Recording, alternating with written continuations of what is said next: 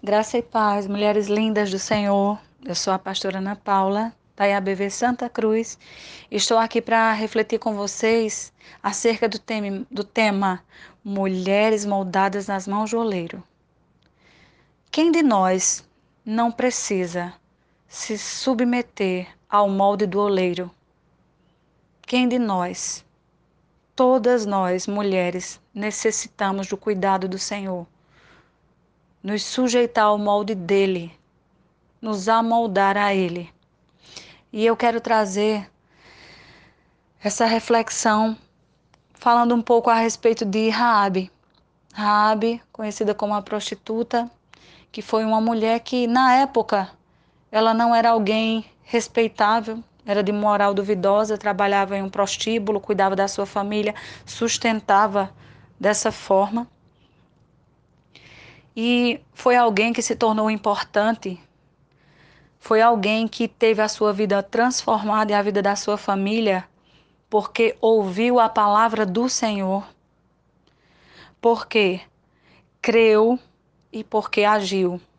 Quero começar dizendo a vocês que, segundo a Bíblia, ela abrigou em sua casa dois espiões israelitas e ao invés de tê-los entregado ao rei que ficou sabendo que havia dois espiões na cidade e que estavam na casa dela, ela escolheu escondê-los e despistar os homens que saíram à procura deles, amando do rei, ajudá-los.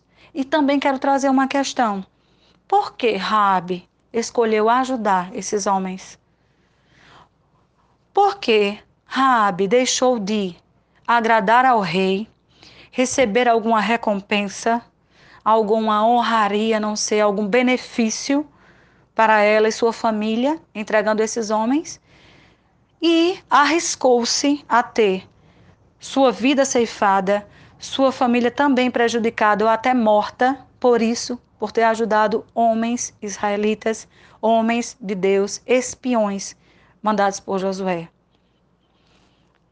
O trecho dessa mensagem se encontra em Josué 2, a partir do versículo 2 mesmo.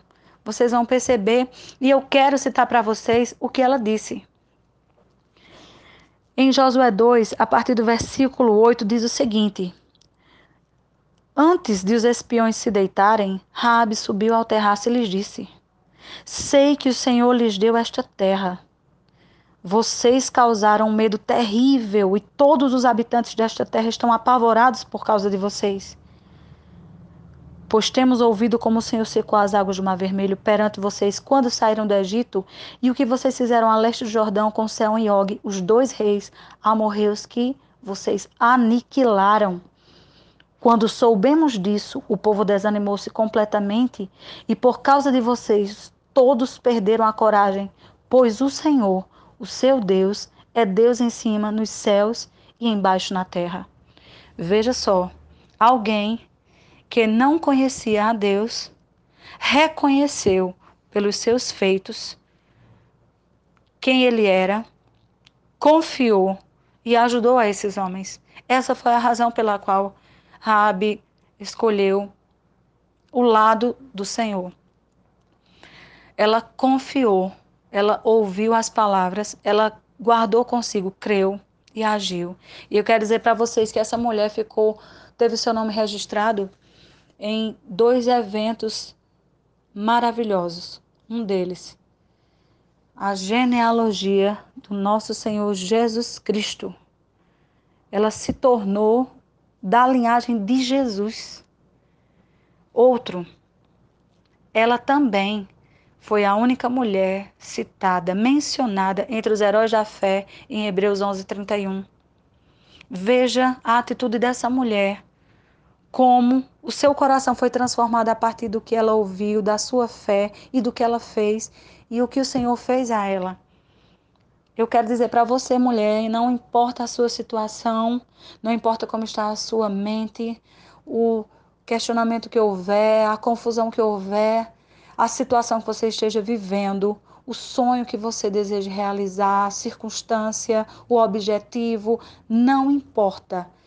A sua incapacidade julgada por você, O Senhor pode todas as coisas. A área da sua vida que está difícil, o Senhor pode transformar. Rabi era uma prostituta, alguém, alguém pela qual ninguém se importaria. Uma pessoa que nós não julgaríamos ter a capacidade de ser alcançada pelo Senhor. Mas ela experimentou graça, misericórdia, bondade e providência de Deus. Porque o Senhor pode alcançar qualquer pessoa, o Senhor pode mudar qualquer área da nossa vida, o Senhor pode restaurar qualquer situação, qualquer vida, qualquer mente, qualquer corpo. O Senhor pode nos dar tudo o que nós precisarmos.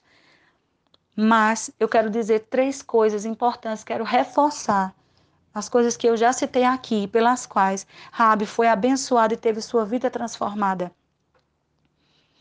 Rabi, primeiramente, ouviu as coisas que Deus fez.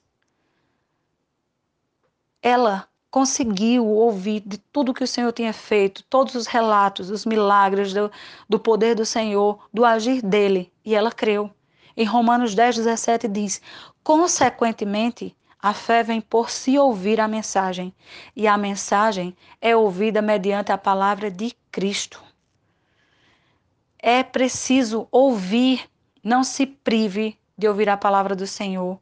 Não perca o privilégio de diariamente ser ministrada por Ele, de ouvir as palavras de vida, aquelas que fazem fluir de dentro de você vida, restauração, o poder de Deus, que dá vazão ao Espírito de Deus.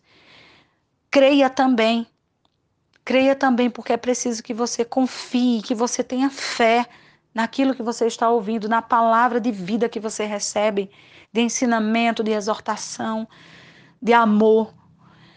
E em terceiro lugar, haja, porque as atitudes, elas reforçam a nossa fé, elas dizem a respeito de em quem nós confiamos, de quem comanda a nossa vida e quem pode todas as coisas.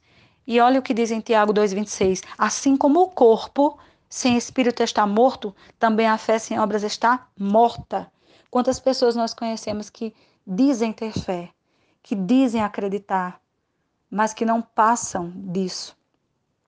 Nós aprendemos do Senhor que precisamos ouvir, que precisamos ter fé, mas que precisamos agir de acordo com a fé naquilo que nós acreditamos, nas palavras que ouvimos e recebemos da parte do Senhor. E eu quero terminar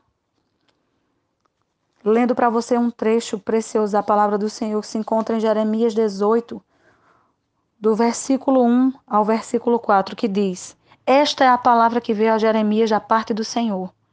Vá à casa do oleiro e ali você ouvirá a minha mensagem. Então fui à casa do oleiro e o vi trabalhando com a roda, mas o vaso de barro que ele estava formando estragou-se em suas mãos. E ele o refez, moldando outro vaso de acordo com a sua vontade. Assim é o Senhor na nossa vida.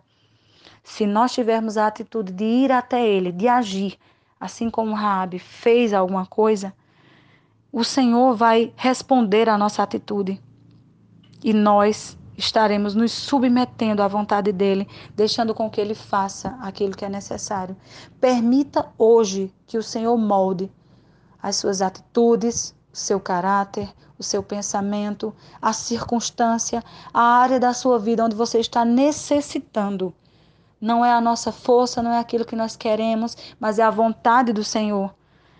No versículo 4 diz que o vaso de barro que estava fazendo estragou-se em suas mãos.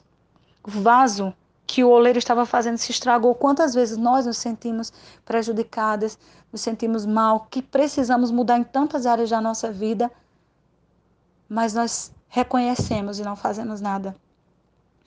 Creia no Senhor, continue confiando nas palavras dele, mas tenha a atitude de ir até ele e se permitir essa mudança, esse novo molde, ser refeita na área que você está necessitando.